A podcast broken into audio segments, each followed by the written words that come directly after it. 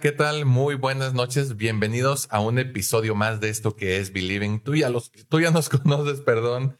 Te acompaña Alejandro Monreal como casi todos los miércoles. Y bueno, feliz año nuevo. Por cierto, este es el primer capítulo del 2024. Y retomando la premisa del episodio anterior, el último episodio del 2023, que yo les decía que su propósito sea únicamente uno, que mandaran a la fregada a todos los demás y se preocuparan solamente por hacer las cosas distinto.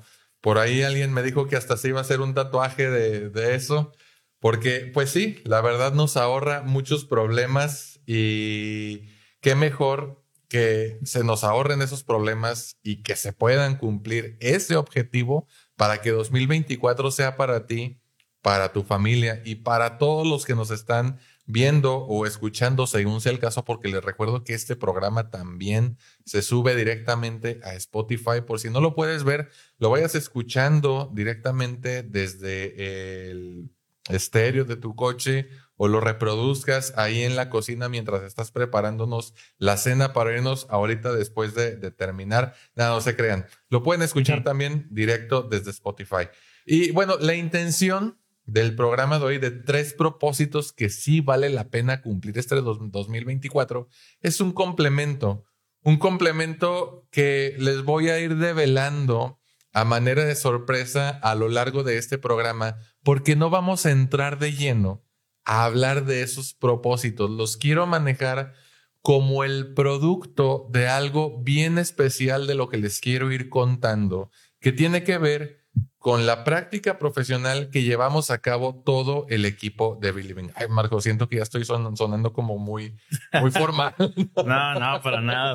Igual yo te va a decir, esto está como capirotada, empieza como que muy arreglado y luego se descompone el psicólogo, este, pero bueno, e-, esa es la intención, ¿no? Que usted nos vaya conociendo y, ¿por qué no? Que se vaya dando cuenta de forma indirecta cómo es que funciona un proceso terapéutico. A lo mejor esto no es una terapia tal cual, pero en el nombre, si usted se pone a pensar miércoles de consulta, pues es ese espacio que nosotros eh, hacemos para que tú, para que usted nos, nos vaya planteando sus dudas, para que usted vaya conociendo cómo funciona esto y cuáles son las problemáticas a las que comúnmente nos enfrentamos, tanto desde lo profesional como desde lo más cotidiano, desde que nos levantamos, desde que llegamos al trabajo, desde que nos vamos peleando con la gente ahí en el trafical, en periférico, hemos hablado de muchas cosas como esa. Entonces se trata de hacerlo muy orgánico, muy natural, para que genere esa confianza, para que nos identifique y para que se lleve algo que le funcione en su día a día. Dice Leonor Rodríguez Machain o Machain, saludos, ya nos, ya nos están sintonizando. Recuerden eh, compartir y comentar sus dudas, sus comentarios para aquí este el gran experto que es Alejandro nos puede iluminar con su sabiduría. Yo la verdad, desde que empezamos este programa he aprendido muchas cosas. Hay, de repente hay fragmentos que me vuelan la cabeza porque me ponen en perspectiva muchas cosas que uno cree, uno cree que sabe, no en el sentido de, de, de, de ser saberlo todo, sino de que lo asumes como algo, ¿no? Y luego te das cuenta de que, ay, las cosas no iban por ahí, iban por acá. Y se me hace bien padre esa perspectiva. Comenta Gabrielina Rodríguez Tapia, feliz año nuevo, me encanta escucharlo, excelente espacio, he aprendido mucho de ustedes, gracias, al contrario, Gabrielina. Muchas gracias a Gabrielina y a Leonor por sus comentarios. Y sí, fíjate, Marco, ahorita que decías esto de, cree uno que sabe, yo, yo siempre les digo a mis pacientes que de cierto modo, bueno, no siempre, casi siempre, porque unos a lo mejor dicen, y si nos están viendo, eso nunca me lo he dicho a mí, Alejandro, pero casi siempre les digo que de una forma u otra, ellos ya saben cómo resolver su problema. Lo único que falta es afinar la estrategia y conectar lo intelectual con lo emocional para que se le pueda dar una solución pues eficiente, satisfactoria y funcional al problema que quien lo ha estado viviendo lo ha estado al mismo tiempo cavilando y pensando en cómo salir de ese camino que a veces puede ser muy desagradable, a veces más o menos, a veces gris, pero sí, algo tenemos de información Y si nos hace clic, pues qué fregón, ¿no? Que les haga clic y se destape ahí lo que se tenga que destapar y o bien resuelva su problema directamente en casa, usted mismo, por sí mismo, o bien que se desbloquee lo que se tenga que desbloquear para ir con el profesional y lo acompaña a recorrer, pues ese camino que acaba. Hay, hay una escena, a lo mejor te acordarás, ¿viste las películas de Matrix? Mm, la primera, sí. En la segunda película, bueno, te acordarás que en Matrix el, el, el elegido, este Neo, eh, es, todo un personaje, ¿no? Y se encuentra con el oráculo, la primera película. En la segunda se vuelven a encontrar porque él, digamos que pierde el, el, rumbo, la confianza en sí mismo y su lugar en el, en el universo. Y sobre todo porque tiene una gran carga en los hombros sobre lo que tiene que hacer con su destino. Entonces va y platica con ella y tienen una plática muy profunda y muy filosófica hasta cierto punto, pero hay una parte de la plática donde él le pregunta a ella, es que, ¿qué, qué es lo que tengo que hacer? ¿Qué es lo que tengo que elegir? Le dice, y ella le responde, es que tú no vienes aquí a escoger o a elegir, tú vienes aquí a entender por qué escogiste o elegiste lo que ya escogiste o elegiste. Excelente. Y se me hace que es justo lo que estás diciendo. Sí, sí, sí. Y bueno, de hecho, en una de las preguntas que traigo para responder acá, este, es muy parecido a, a eso, ¿no? Que, como les decía al principio, no les voy a dar los tres propósitos luego, luego, sino que se van a ir desmenuzando y sí, al final van a ir de golpe, concretitos, concisos, pero les quiero hablar. Mmm, precisamente de cómo hacemos nuestro trabajo, de quiénes hacemos nuestro trabajo, de cómo es que funciona nuestro trabajo. ¿A qué me estoy refiriendo? A la psicoterapia. En Believing somos psicólogos y psicoterapeutas que hacemos un trabajo que aparte de que nos apasiona, nos lo tomamos con mucha seriedad. Y bueno, hay tantas formas de experimentar el sufrimiento como hay tantas formas de abordarlo, que si para nosotros los profesionales resulta confuso eh, ponerlo en palabras simples, de modo que sea lo suficientemente claro, ya me imagino lo difícil que debe ser para la gente que no es psicólogo entender a qué se va a terapia. Y muchas veces pensamos o solemos confundir eh, términos que no necesariamente son intercambiables, ¿no? Confundimos psicoterapia con otras cosas que no son terapia. Pensamos que ir con el psicólogo o con el psicoterapeuta es igual que ir con el médico, en el que yo le voy a decir qué me duele, cómo me siento y él me va a dar una solución inmediata y me va a citar un mes después para que yo me sienta mejor. Eso no va a pasar. Sí, no va a pasar porque nosotros trabajamos con ideas, pensamientos y actitudes. Y esas ideas, pensamientos y actitudes se tienen que ir conociendo, se tienen que ir develando. Esa es la palabra más adecuada. Y yo no puedo conocer a una persona solo con entrevistarla 50 minutos una vez a la semana. Ya de ahí nos entenderán que es muy diferente ir con el médico que ir con el psicólogo. Incluso el médico no le puede dar un diagnóstico súper preciso solamente con una consulta, lo tiene que citar varias veces, le tiene que hacer varios estudios para más o menos darse una idea de qué es lo que tiene. Y aún así se puede equivocar y rectificar para dar con el clavo. Ahora imagínense con lo que pensamos, con lo que creemos, con lo que ocultamos, porque es comprensible que cuando vamos con un desconocido no le contemos todo lo que está pasando o le estemos contando la historia distorsionada. ¿Por qué? Porque eso pasa en la vida cotidiana. Pero ahorita vamos a ir hablando punto por punto de esas cuestiones. Y la primera de ellas, lo que quiero yo ir, este, es, es, es ir acercándolos. Porque, ah, ya le entendí a este señor. Y cuando tenga la necesidad, ya sé más o menos a qué voy.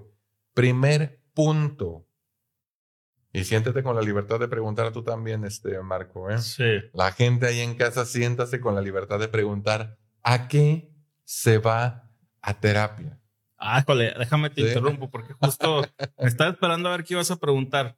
Hay un eh, actor de teatro y escritor muy famoso que a lo mejor conocerás llamado Odín Dupeirón. Este, él dice que la terapia es canasta básica y hay una frase muy famosa de él que dice es pan, huevos terapia, así, ¿no? En tu canasta básica. Pero ¿cuál es mi pregunta? Yo creo que hay un malentendido sobre la terapia, que uno para ir a terapia o terminar en terapia tiene que ser una persona tremendamente triste, profundamente deprimida o con complejos así muy eh, que te impiden ser funcional, ¿no? Ahí, ¿cuál, ¿cuál es mi duda? ¿Es cierto eso? O, o, puede una persona que aparentemente es normal, entre comillas, decir, no, pues yo necesito ir o necesito, o a qué, a qué me voy a encontrar en terapia si no me siento particularmente triste o deprimido? Ok, bueno, ahí esa pregunta que haces la voy a responder de dos modos más adelante. Okay. A partir del puedo y a partir del debo. ¿Cuándo puedo ir a terapia? ¿Y cuándo debo ir a terapia? Mm. ¿Sí? Eh, pero bueno, primero, primer punto es a qué se va terapia y quiero ser muy enfático aquí, precisamente por lo que decía del ejemplo con la confusión médico-psicólogo, que es muy diferente. Y fíjense bien, lo estuve pensando muy concienzudamente acá, hasta lo escribí 20 mil veces a ver cómo me salía más bonito, pero vamos a terapia a vivir, vivir un proceso, un proceso de autodescubrimiento. Esa es una primera parte. Coma, a aliviar síntomas o ambas. Depende del caso. ¿Por qué depende del caso?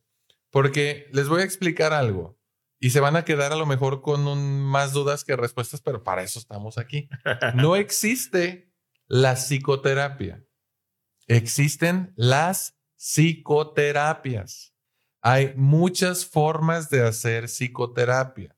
Hay cuatro formas esenciales o las más comunes, que es la psicoterapia psicodinámica, la psicoterapia cognitivo-conductual, la psicoterapia humanista y la psicoterapia gestalt o gestalt, dependiendo de dónde estemos usando la palabra.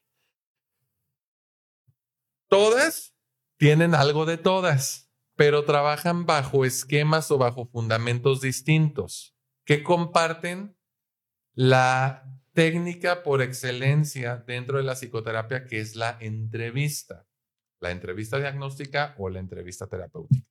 Eso es como que una técnica muy general. Ya en términos más específicos, cada una tiene técnicas muy específicas. Pero, por ejemplo, hay formas de hacer terapia que se centran más en la sintomatología del paciente. Por ejemplo, si alguien dice, no puedo dormir, ah, bueno, usted va con un psicólogo cognitivo conductual y seguramente se va a enfocar en ese problema de que no puede dormir.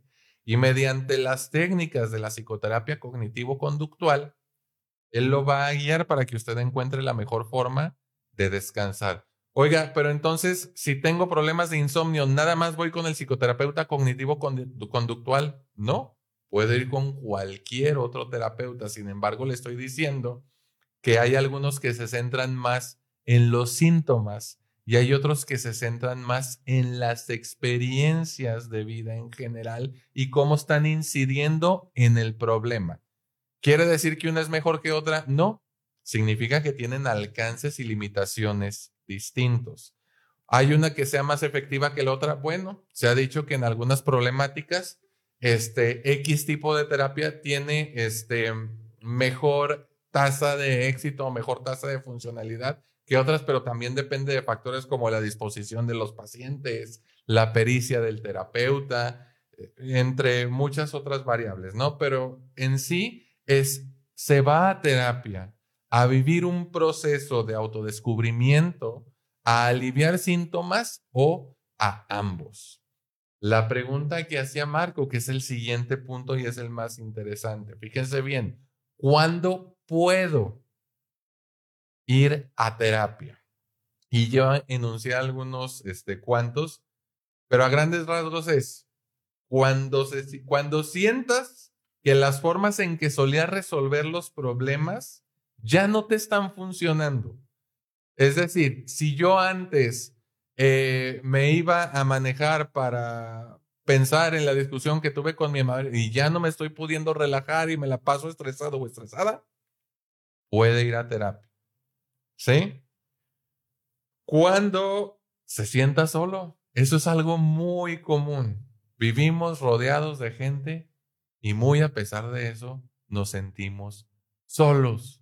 Y a veces le estamos echando la culpa a las personas porque no nos hacen sentir diferente. Pues déjeme decirle que el sentimiento de soledad es un sentimiento suyo. Sí, y lo puede trabajar.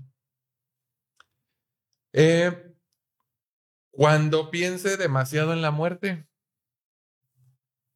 la muerte es parte de la vida, pero pensar todo el tiempo en la muerte, deje usted que sea o no sea normal. No es agradable, no es sano, no nos deja vivir. Una cosa es contemplar la posibilidad y el hecho de que un día vamos a morir y otra cosa es estar obsesionados con el tema de la muerte. Cuando ya no nos deja descansar, me decía una persona hace un tiempo, este, no me quiero morir, pero constantemente pienso en la muerte. Ah, caray. O pienso en el temor, ¿no? Siento el temor de que no me vaya a pasar algo. Eso tampoco es normal.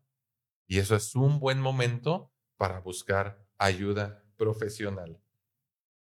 Otra, bien común creo también, cuando no puedas dormir.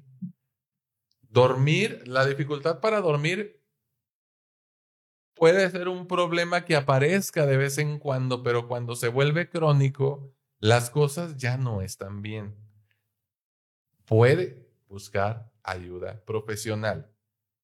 Ahora, pasemos al siguiente punto. Y ahorita vamos a ligar ambos. ¿Cuándo debo ir con el psicólogo? Fíjese, hace ratito te hablé del puedo, ahora estoy hablando del debo. Debo. Cuando mi integridad o la de otras personas esté en riesgo parcial o total. Es decir, si yo ya tengo hábitos que están repercutiendo significativamente en mí, nivel de vida, en mi salud, en mi economía, en mis relaciones interpersonales, si ya me estoy poniendo en riesgo a ese nivel, es decir, con todo mundo me peleo, ya amenacé hasta a mi vecino, ya me amenazaron a mí, ahí ya no, ya no es una opción, ¿eh? Ahí ya tiene que buscar ayuda profesional, ¿por qué? Porque si revienta en ataques de ira y se mete en problemas frecuentemente con la autoridad y apenas le dicen, este, Visco, como el programa de ayer, y usted ya se prendió, ya no es una opción. Ahora, yo creo que es bien importante tener claro que no debemos esperar a que el puedo se convierta en el debo. ¿Sí? Siempre podemos actuar antes de tiempo. Eso es algo que me ha dicho muchas veces mi terapeuta. Así como hay un momento en que no te puedes controlar, significa que hay un momento en que sí te puedes controlar. Cuando debes actuar es cuando sí te puedas controlar. Porque cuando no te puedas controlar, pues ya, ya no vas a poder actuar adecuadamente, ¿no? Y los mexicanos somos muy así. Los mexicanos, no, ya hasta que me esté cargando el payaso, ahora sí ya busco ayuda profesional. Y luego, fíjense, no, no entra el paciente al consultorio, entra el payaso con el paciente al consultorio y todavía el paciente dice, sí será buena idea entrar a terapia, entran poco convencidos. Ok, lo puedo entender. El miedo a lo desconocido, el miedo al cambio, el miedo al que me va a llevar a hacer cosas con las que no estoy de acuerdo es comprensible. Pero fíjense bien, hay algo que eso sí se los digo a los pacientes cada primera sesión. Yo no puedo tomar decisiones por ti. Yo no te voy a obligar a estar aquí si tú no quieres estar. Yo no te voy a ir a buscar a tu casa, ni te voy a estar marcando para que agendes cita. Eso es algo que depende de ti. Entonces, si usted no se siente cómodo al ir a terapia, pues tiene chance de ir a buscar una segunda opinión o un psicólogo, ojo, con el que sí se sienta cómodo, no un psicólogo que le dé por su lado, porque si no, entonces, pues Ah, qué vamos, imagínense que usted va con el médico y usted padece alguna enfermedad crónico-degenerativa, ¿no? Sorteo diabetes. Y usted va a que el médico le diga, pues sí, sí se puede tomar todas las gaseosas, gaseosas, todos los refrescos que usted quiera, se puede embutir todos los panecillos que le venden ahí en el súper. Eh, y los bimbuñuelos, no, eso no le va a decir el médico. El médico le va a decir, usted tiene un problema serio y tiene que adoptar nuevos hábitos aparte de tomarse el medicamento que yo le estoy prescribiendo. Pues bueno, ¿qué, qué, qué, qué espera usted que yo le diga? Si me dice, frecuentemente me siento frustrado porque mi esposa no me hace caso. Y luego yo le voy a decir, ¿y por qué cree usted que su esposa tendría que hacerle caso? el psicólogo no me da la razón. Pues, de ahí entrada estamos mal. Porque ya llegamos. Ah, ¿Cómo se dice la palabra? Eh, sudando el problema. no me acuerdo de la. Pero sudando el problema. Y pues si me lo pone de pechito, pues no lo voy a poder omitir. O sea, a la esposa, pues no se le. La esposa no le tiene por qué hacer caso a usted. Es su esposa, no su hija. Oye, hay un. Me quiero regresar dos pasitos a, sobre a qué se. ¿Cómo es el proceso de ir a terapia? Pues, y los distintos metodologías a lo mejor que se siguen. Porque me da mucha risa que en películas de antaño, sobre todo en los 90 y los 2000 se le echaba mucha carrilla a los psicólogos justo por eso. Porque se utilizaba, bueno, me imagino que se utiliza este tema de la dialéctica, ¿no? es decir, tú me dices algo, yo te, yo te hago una pregunta para que tú mismo te vayas dando cuenta. Pero pasaba eso que dices, ¿no? De que es que, a ver, mi mamá me hace sentir de tal manera, o, o, mi mamá hizo tal cosa. Ah, ¿cómo te sientes? ¿Cómo te hace sentir? Entonces se les echaba mucha carrilla en las películas de eso, ¿no? Porque anotaban y, ay, ¿cómo te hace sentir eso? En lugar de quizá decir algo. Alguna vez, algo que me llamó la atención es que decías que los psicólogos no dan consejos. O sea, a lo mejor también la gente va con la expectativa de que yo voy a llegar contigo, Alejandro, que tengo un problema que estoy cargando en el trabajo o en mi relación, a que tú me digas qué es lo que tengo que hacer para salir del hoyo en el que estoy. Pero a lo mejor no es tan directo. Es correcto. Exacto. Una vez, fíjate, respondiendo en partes a la pregunta que tú haces, en una ocasión, un psicoanalista argentino, lacaniano para rematar, es argentino y es lacaniano, pues doble egocentrismo, ¿no? este, le hacían esa pregunta y me gustó la respuesta que dio. Dice, no es que no demos consejos, sí damos consejos estratégicos en función del problema del paciente, desde la necesidad del paciente. No es de un consejo de, ah, pues yo le hice así porque por lo que yo vivo no le va a servir a, al paciente. Ahora, lo que decías de que nos echaban carrilla en los noventas, o yo creo que es de, los setentas, que pintaban al psicólogo, incluso lo vestían aburrido con colores pues muy apagados, café así en un tono muy aburrido, una corbata ridícula, y lo ponían atrás de un diván haciendo dibujitos. Bueno, ese es el cliché del psicoanalista. Mm. ¿Sí? Una cosa es el psicoanálisis y otra cosa es la psicoterapia. Toda psicoterapia, aunque les duela los cognitivo-conductuales, toda la psicoterapia se la debemos al psicoanálisis. ¿Sí? ¿Por qué? Porque sentó las bases. Ahora dicen, el psicoanálisis ya no se usa. A ver, el psicoanálisis de hace 100 años no es el mismo que el psicoanálisis de la actualidad psicoanálisis se ha transformado, el psicoanálisis ha cambiado y revisado algunos aspectos en sus metodologías. Siguen siendo muy rígidos en algunas cosas, sí, pero no podemos negar que el psicoanálisis sentó las bases de cualquier tipo de psicoterapia que se sigue ejerciendo hoy en la actualidad. ¿Sí? Entonces, ya no es eso. Los psicoanalistas sí son muy estrictos y muy ortodoxos en su técnica, también dependiendo del enfoque, este, pero la psicoterapia es un poco más abierta, ¿sí? En su metodología. No, no acostamos al paciente en un diván. Este, no siempre estamos aplicando pruebas que las láminas de tinta. De hecho, a mí personalmente las pruebas o los pruebas no, no es el término adecuado. Los instrumentos proyectivos como las láminas de Rorschach, este, los, los mal llamados test de relaciones objetales, no son mucho de mi agrado. Los utilizo para fines diagnósticos cuando es estrictamente necesario. ¿Sí?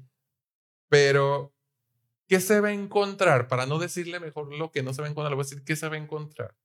Usted va a entrar y va a encontrar algo muy parecido a un consultorio médico, una sala de espera con un asistente que la va a recibir de la mejor manera, le va a preguntar con quién viene y le va a decir que en un momento lo reciben, no sin antes haberle ofrecido una botella de agua. La legendaria, La legendaria Edith. ¿Sí? y entonces, cuando le toque entrar al consultorio, usted va a ver una sala normal. Dos o tres sillones con colores, cojines al gusto del terapeuta. En mi caso hay un librero, un Arturito, un aparato de aire, una palma y otras cosillas. Le voy a pedir que se siente y le voy a preguntar, ahora sí, platíqueme fulanito de tal, ¿qué lo hace buscar ayuda profesional? Y usted me va a contar lo que me quiera contar. Si se peleó con su esposa, si estar reprobando en la escuela, etc. Y yo lo voy a escuchar. En ese momento lo que usted y yo vamos a estar teniendo es algo que se conoce como entrevista diagnóstica, no terapéutica, porque hay entrevista diagnóstica y entrevista terapéutica. Mm. No le voy a preguntar en función de para qué es bueno ni para qué es malo. Lo que me interesa es conocerlo. Ni lo voy a juzgar ni le voy a decir que está bien o que está mal. Si se fija en el ejemplo que le puse hace rato del esposo que se queja de que la esposa no le hace caso, no le dije está bien o está mal. Yo le pregunté, ¿y por qué tendría que hacerle caso su esposa? La verdad, es muy diferente. A lo mejor, oiga, pero entonces si usted me hace una entrevista diagnóstica, en esa primera sesión no puede ser entrevista terapéutica. Depende. Si las condiciones se dan, puede ser que haya una intervención no necesariamente terapéutica, pero quizás confrontativa, clarificadora, etcétera, etcétera, porque se trata de que le haga sentido al paciente a qué está viniendo. Ah, este señor sí me está entendiendo. Puede ser, fíjese bien. Y eso es como que un tip para que sepa si está o no con un terapeuta que lo va a ayudar a usted. Puede ser, porque me ha pasado, que llegan pacientes y me dicen algo y mi responsabilidad es decirles, ¿sabes qué? No te estoy entendiendo. Porque mucha gente, muchas veces la gente piensa, ah, es que como es el psicólogo, tiene que saber qué me está pasando. No. Y si no lo entiendo, yo creo que usted preferiría que fuera un ¿Sabe que No le estoy entendiendo. Le pasa que en otras circunstancias de su vida la gente le dice lo mismo. ¿Me entendió? Así me siento. Bueno, ¿está dispuesto a tolerar esa charla que pudiera ser incómoda a veces? Eso es con lo que se puede topar. Lo peor que le puede decir un buen terapeuta en una primera sesión es, no lo estoy entendiendo. Y ahí es el momento para que usted aproveche ese espacio y esos 50 minutos para que el terapeuta ahora sí use toda su energía y ponga toda su atención en tratar de comprender su problema. Eso es lo que se hace en una primera sesión, saber qué está pasando en términos muy generales en la vida de la persona que llega a terapia. Pero no voy a estar dibujando, ni voy a estar, este, ni lo voy a acostar en un diván, ni nada por el estilo. Ahora, hay otras cosas que ahí falta mucho matizarlo porque hay cosas que hacen los psicólogos que no son psicoterapia.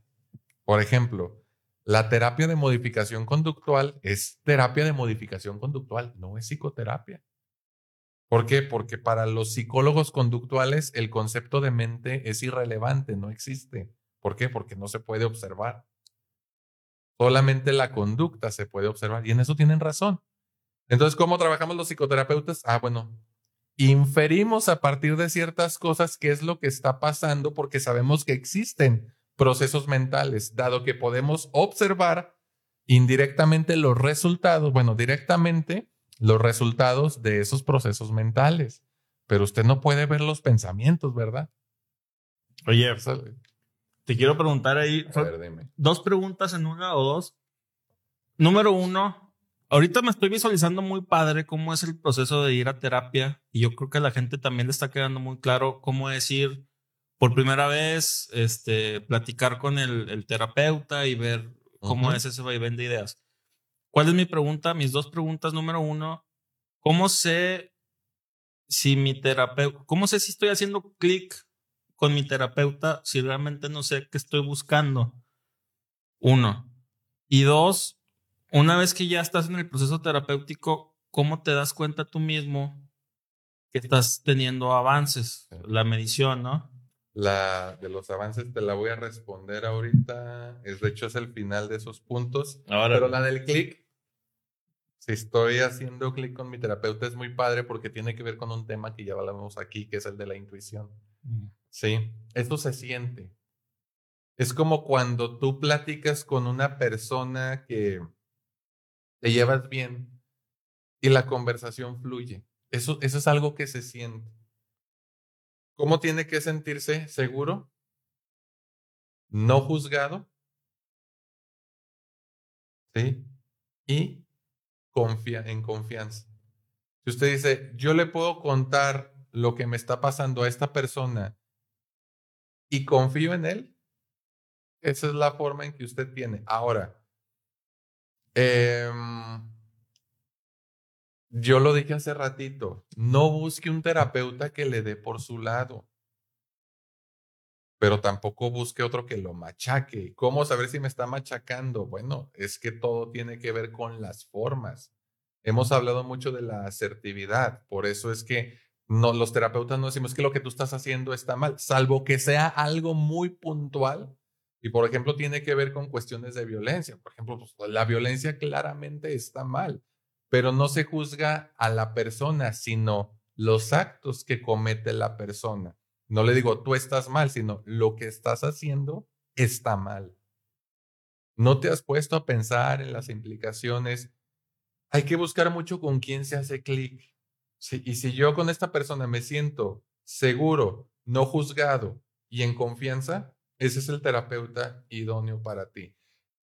A veces sucede, y esto es normal, de hecho los psicoanalistas lo señalan, hay que cambiar de terapeuta con relativa frecuencia.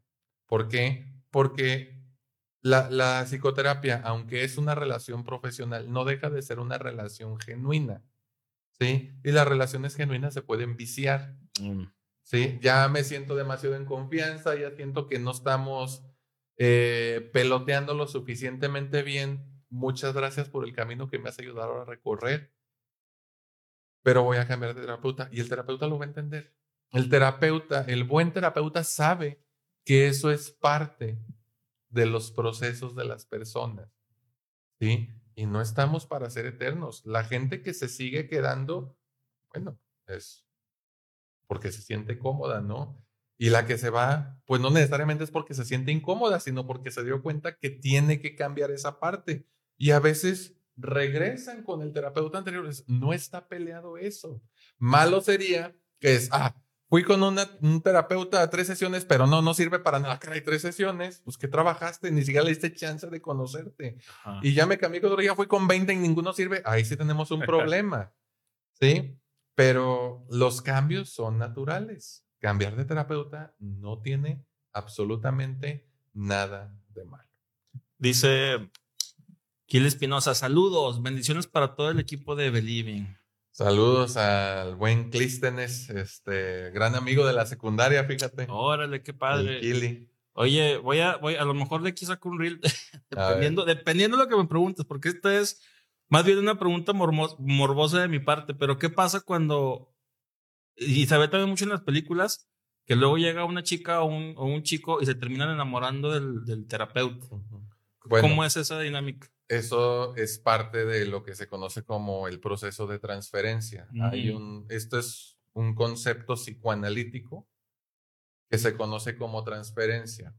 La transferencia tiene que ver con lo que yo en algún momento mencioné acerca de las catexias.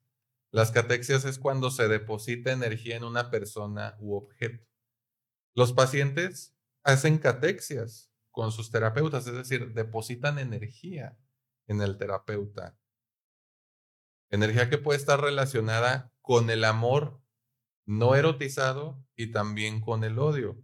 pero también pueden surgir este, sentimientos eróticos hacia el terapeuta que el terapeuta debe estar bien pendiente de identificarlos y devolverle al paciente lo que está pasando explicado en términos que el paciente pueda comprender. Esas transferencias muchas veces tienen que ver con, vamos a decirlo de una forma, esa catexia excesiva que se está depositando en el terapeuta. Por eso es bien importante que el terapeuta lleve su propio proceso terapéutico. Nosotros tenemos que estar en psicoterapia, esté bajo supervisión y sea consciente de sus puntos débiles, porque sí, aunque la psicoterapia no funcione de ese modo, sí somos figuras de autoridad y tenemos poder sobre los pacientes. El chiste es no abusar de ese poder. Un buen terapeuta no va a abusar del poder que tiene sobre los pacientes. Ahora lo aclaro, la psicoterapia no funciona así porque dejamos en claro que esta es una relación de iguales, aunque nosotros damos por sentado que existe esa diferencia y la tenemos que manejar adecuadamente. Entonces, esto se da uno por la hipercatexia que se deposita en el terapeuta y se le tiene que decir, nosotros no somos una opción. Mm. Yo no soy una opción para vincularme contigo de ese modo soy tu terapeuta y si cayera en ese juego lejos de ayudarte podría afectarte. Entonces, esa parte se tiene que tener muy, muy bien trabajada.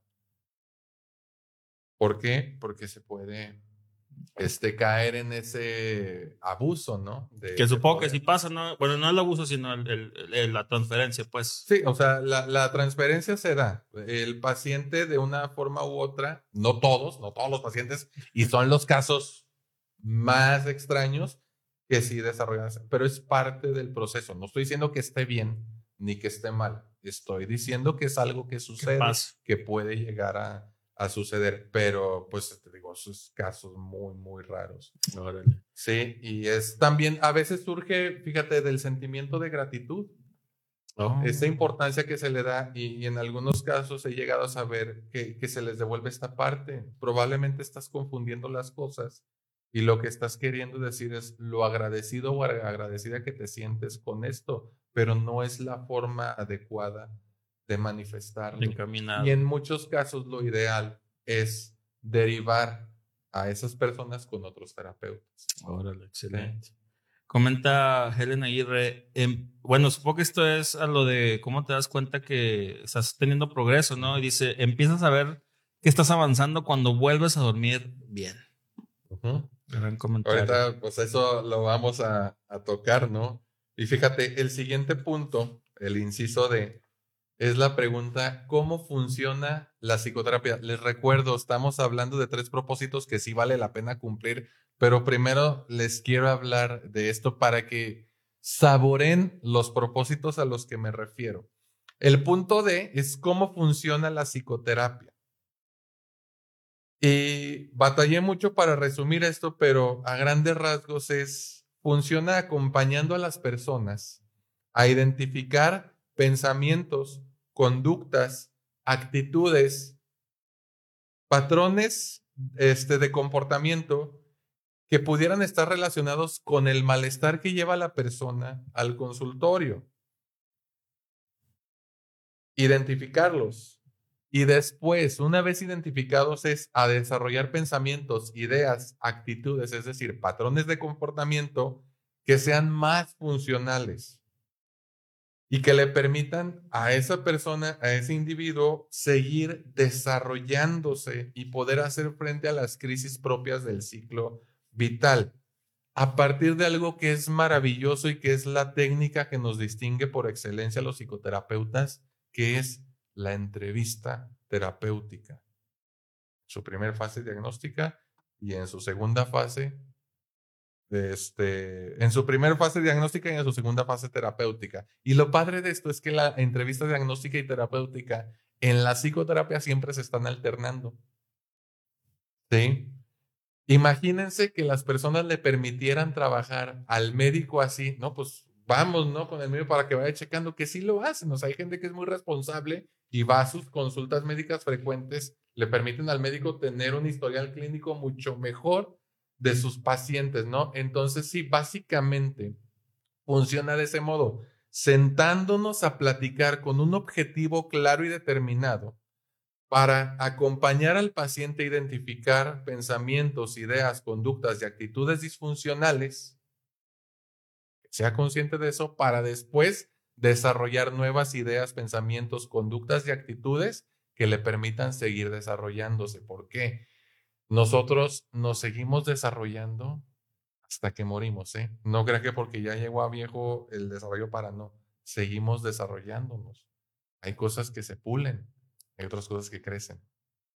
Entonces, así básicamente funciona la psicoterapia. Una de las más importantes, Marco, que yo creo que la gente se pregunta, ¿quiénes dan terapia? ¿Quiénes son psicoterapeutas? Porque muchas veces pensamos que psicólogo es sinónimo de psicoterapeuta. Y no, no todos los psicólogos son psicoterapeutas. Y los psicoterapeutas, pues tampoco son psiquiatras, o no necesariamente, porque hay psiquiatras que sí son psicoterapeutas y hay psiquiatras que no son psicoterapeutas. Pero también puede haber trabajadores sociales o trabajadoras sociales que tengan una especialidad en psicoterapia. Sí, nada más que cada uno, tanto el psicólogo como el médico como el trabajador social, lo va a ver desde una perspectiva diferente. Sin embargo, los tres lo pueden acompañar si están lo suficientemente preparados. Pero, por ejemplo, hay una terapeuta familiar que es de las más famosillas y que usted puede encontrar libros de ella. Creo que los edita mayormente la editorial Pax. Se llama Virginia Satir, la señora, o se llamaba, no sé si todavía siga viva. Tiene muchos, muchos libros de terapia familiar, creo que terapia de pareja, que son accesibles a todo el público, pero como trabajadora social y psicoterapeuta ha hecho un trabajo muy diferente a los que no son trabajadores, a los psicoterapeutas que no son trabajadores sociales. Entonces usted se puede eh, topar incluso con un médico general que tenga una maestría en algún tipo de psicoterapia y lo puede atender perfectamente, pero pues asegúrese de que por lo menos tenga formación en esto.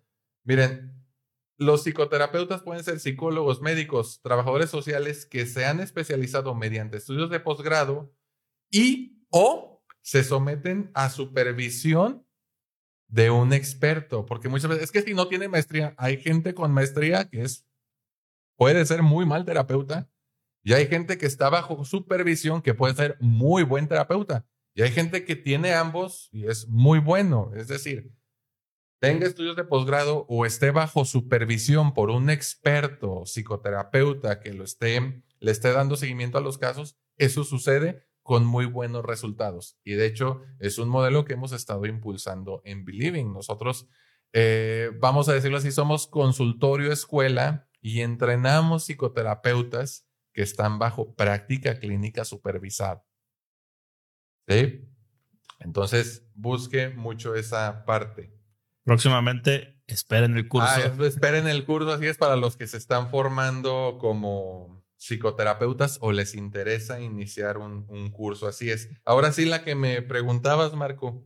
A ver. ¿Cómo sé que la terapia está funcionando? Ay. y Dumbo tirándose. Siempre que hago ese sonido me acuerdo de esa escena de Dumbo. ¿Cómo sé que la terapia está funcionando? Fíjense bien, hay algo que no voy a mencionar que ustedes me dirán, ahí pónganlo, si tú lo detectas, Marco, me dices, es, es, es capcioso esto que les voy a decir, pero el primer punto, para que ustedes se den cuenta de que está funcionando es son conscientes de que tienen pensamientos, ideas, actitudes o conductas que son disfuncionales. Ese es el primer paso para decir, está funcionando. Me estoy dando cuenta que estaba haciendo algo que no era lo más adecuado. Me estoy desvelando mucho, estoy tomando en exceso, estoy fumando mucho, ando de mal humor, estoy justificando los malos tratos a mis hijos y ya me di cuenta, ah, ok. Ese es un primer punto para saber si está funcionando o no la terapia. Se está dando cuenta de las conductas, ideas, pensamientos, actitudes que usted tiene. punto. es como, suena como, ah, no sé si sea igual, pero suena como a los 12 pasos, ¿no? Ajá. De la doble A, que el primero es, es, admitir que tienes un problema. Ajá. Mm. Admite que tiene un problema. Ah, estoy mal de madre. Bueno, no está mal de madre, pero admite que tiene un problema, ¿no? o, estoy de LB. No voy a decir lo otro porque está más fea la palabra. Pero bueno, segundo punto para saber que le está funcionando el doctor cerebro o el loquero. Estás haciendo intentos por corregir esas ideas, pensamientos o conductas disfuncionales. Intentos. ¿Por qué? Porque no te va a salir a la primera. Ya tienes un hábito que se ha reforzado 5, 10, 15, 20, 25, 30, 40 años. No lo vas a cambiar en un día, por Dios. O sea, no seas irreal. Tercer punto, ya logré asumir la responsabilidad de, mis pensamientos, actitudes y conductas disfuncionales. Y ya no le estoy echando la culpa a los demás. Me hizo renegar. No, yo renegué. Porque pues yo estoy renegando. Ese es otro punto bien importante. Pues no, pues sí, sí la estoy regando y pues exploté. Ah, este me gusta mucho. Cuarto punto. Dejo que los demás te hagan responsables de sus propios pensamientos, conductas o actitudes disfuncionales, porque a veces veo, pues es que mi esposo no deja de tomar y pues ya entendí que yo no lo puedo andar cuidando. No me gusta, ¿verdad? Ni es que me valga gorro, pero yo no lo puedo andar cuidando. Y sí reconozco que yo me enojaba por lo que él hacía, pero yo seguía alimentando esos pensamientos. Lo tengo que soltar. Oye, pero puede, puede tener un accidente. Sí. Pero usted necesita dormir. Usted necesita cuidar de sus hijos. No puede estar cuidando a su marido. Entonces, cuarto punto para saber que le está funcionando la terapia, dejo que los demás se hagan responsables de sus propios pensamientos, ideas, actitudes o conductas disfuncionales. No los cargo. Simple. Y punto número cinco, mi forma de interpretar la frustración y otras emociones que me parecen desagradables se ha expandido. Es decir, me dejo de victimizar. En la vida hay dolor, en la vida te van a rechazar, en la vida hay tristeza. Y que te sientas triste no significa que estés mal, que te duela no significa que estés mal, al contrario, significa que eres sensible al contexto. Entonces, es muy diferente decir, me está doliendo, a decir, a mí me está doliendo mucho. eh, sí, duele, pero te dejas de martirizar. Una cosa es ser víctima y otra cosa es victimizarse. Ser víctima es producto de las circunstancias que nosotros no elegimos. La victimización, estimados, es una estrategia de afrontamiento muy disfuncional está haciendo la, la víctima, ¿no? Entonces, si se fijan, ahorita lo capcioso, si es que se dieron cuenta, yo nunca dije, pues, me sigo sintiendo triste a veces. Ah, se va a seguir sintiendo triste a veces porque la tristeza es parte de la vida. Lo que le dije aquí es que usted ya va a aprender a interpretar de forma más amplia sus emociones y se va a dejar de encasillar en ellas. ¿sí? Pero ir a terapia exige cierta tolerancia a la frustración.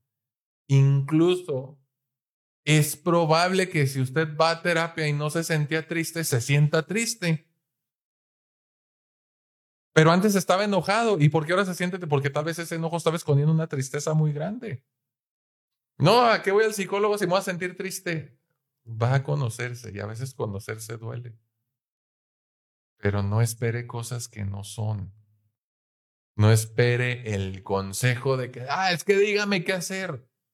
Y si te digo, me vas a hacer caso para empezar, porque a veces al... ¿Y por qué sigues buscando a Alex? ¿Crees que es funcional buscar a Alex? No, psicólogo, tiene razón, ya no lo voy a buscar.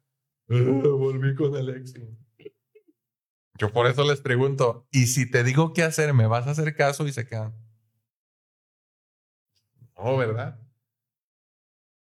no va a dejar de... Los recuerdos dolorosos no van a desaparecer. ¿eh?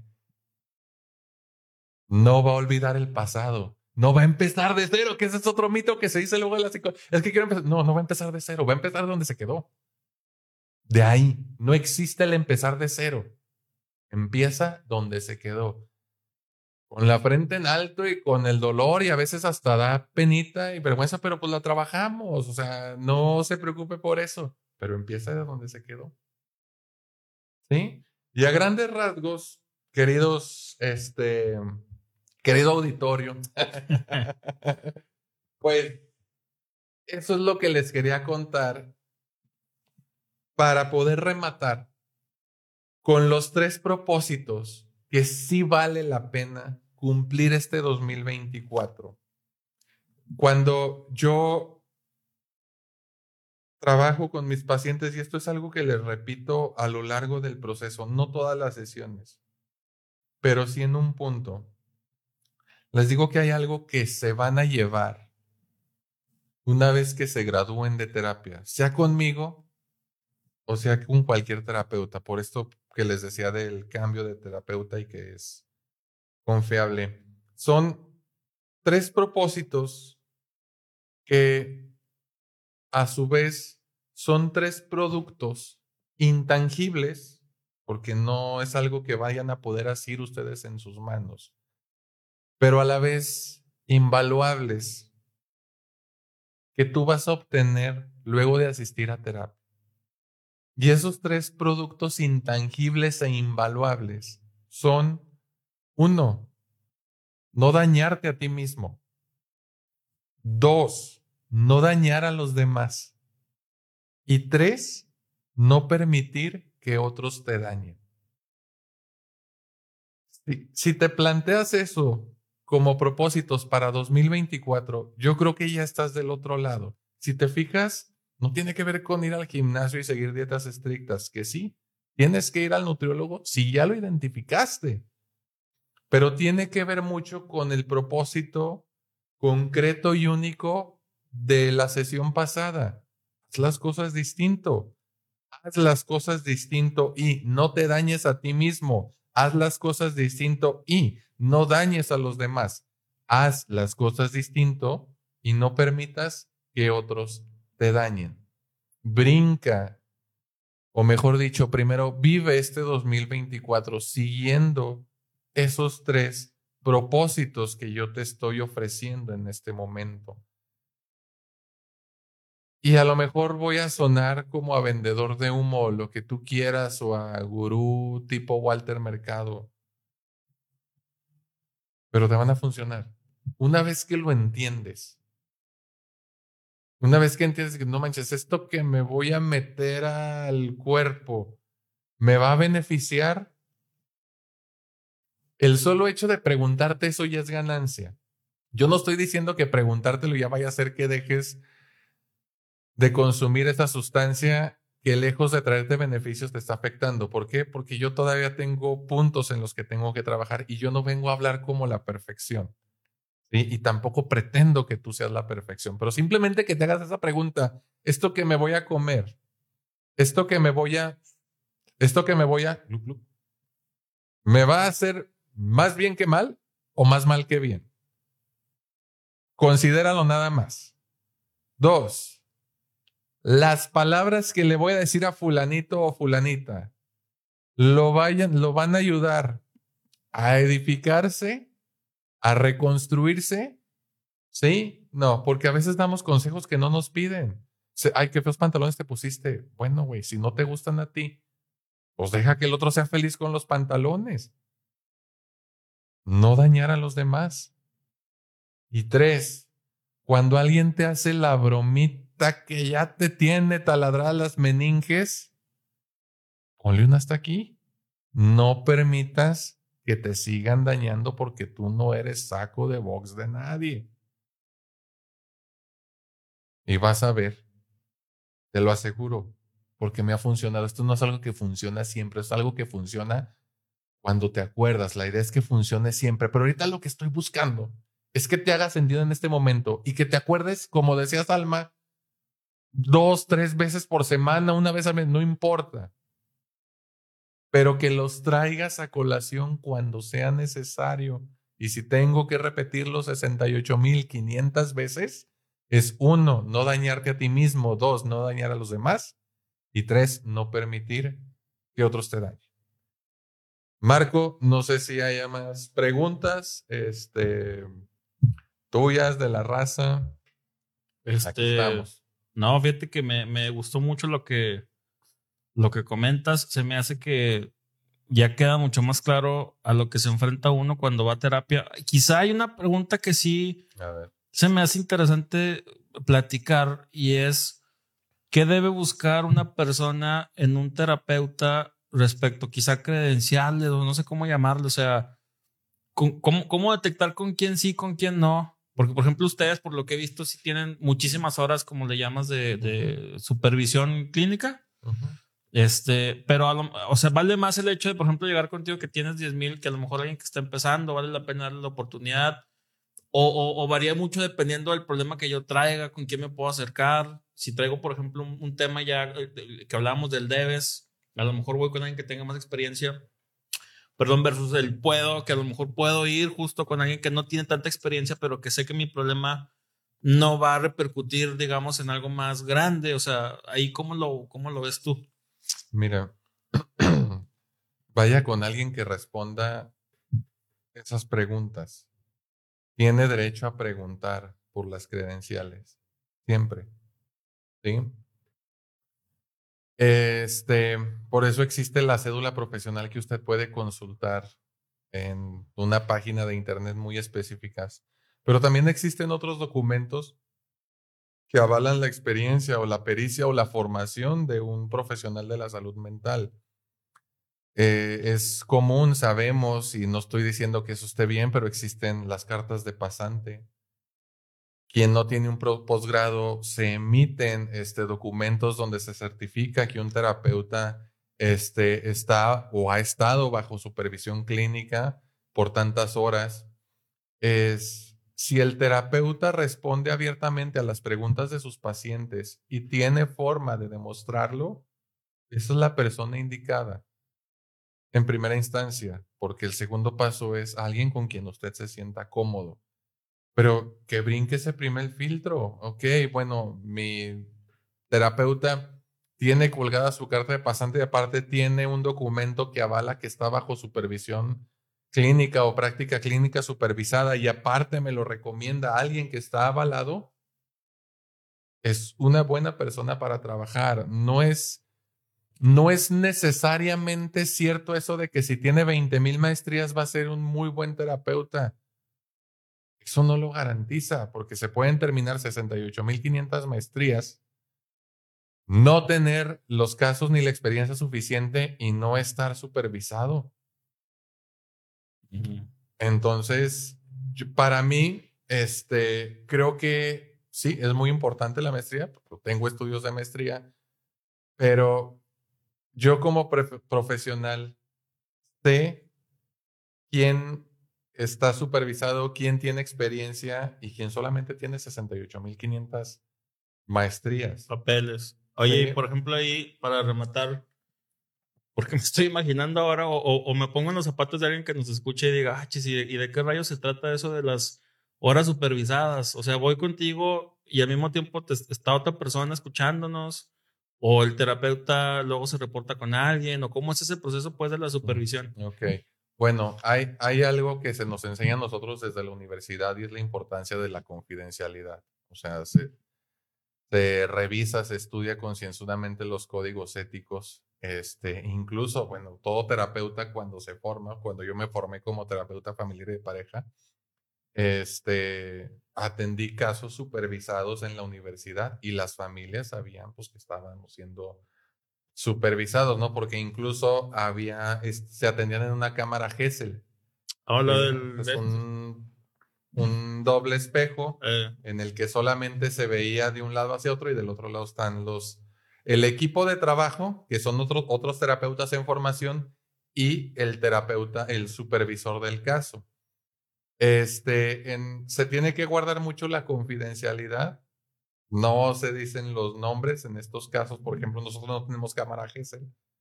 Eh, pero se guarda mucho esa parte y los casos pues se analizan en cuestiones de, ¿cómo se le llama esto? Seudónimos, Mm, ¿sí? Este, con toda la formalidad del mundo, tenemos un formato que se firma eh, de parte de los que están siendo supervisados, del terapeuta, vamos a llamarle aprendiz, órale. Eh, de que se compromete a llevar con toda pro- profesionalismo, guardar la confidencialidad, bla, bla, bla.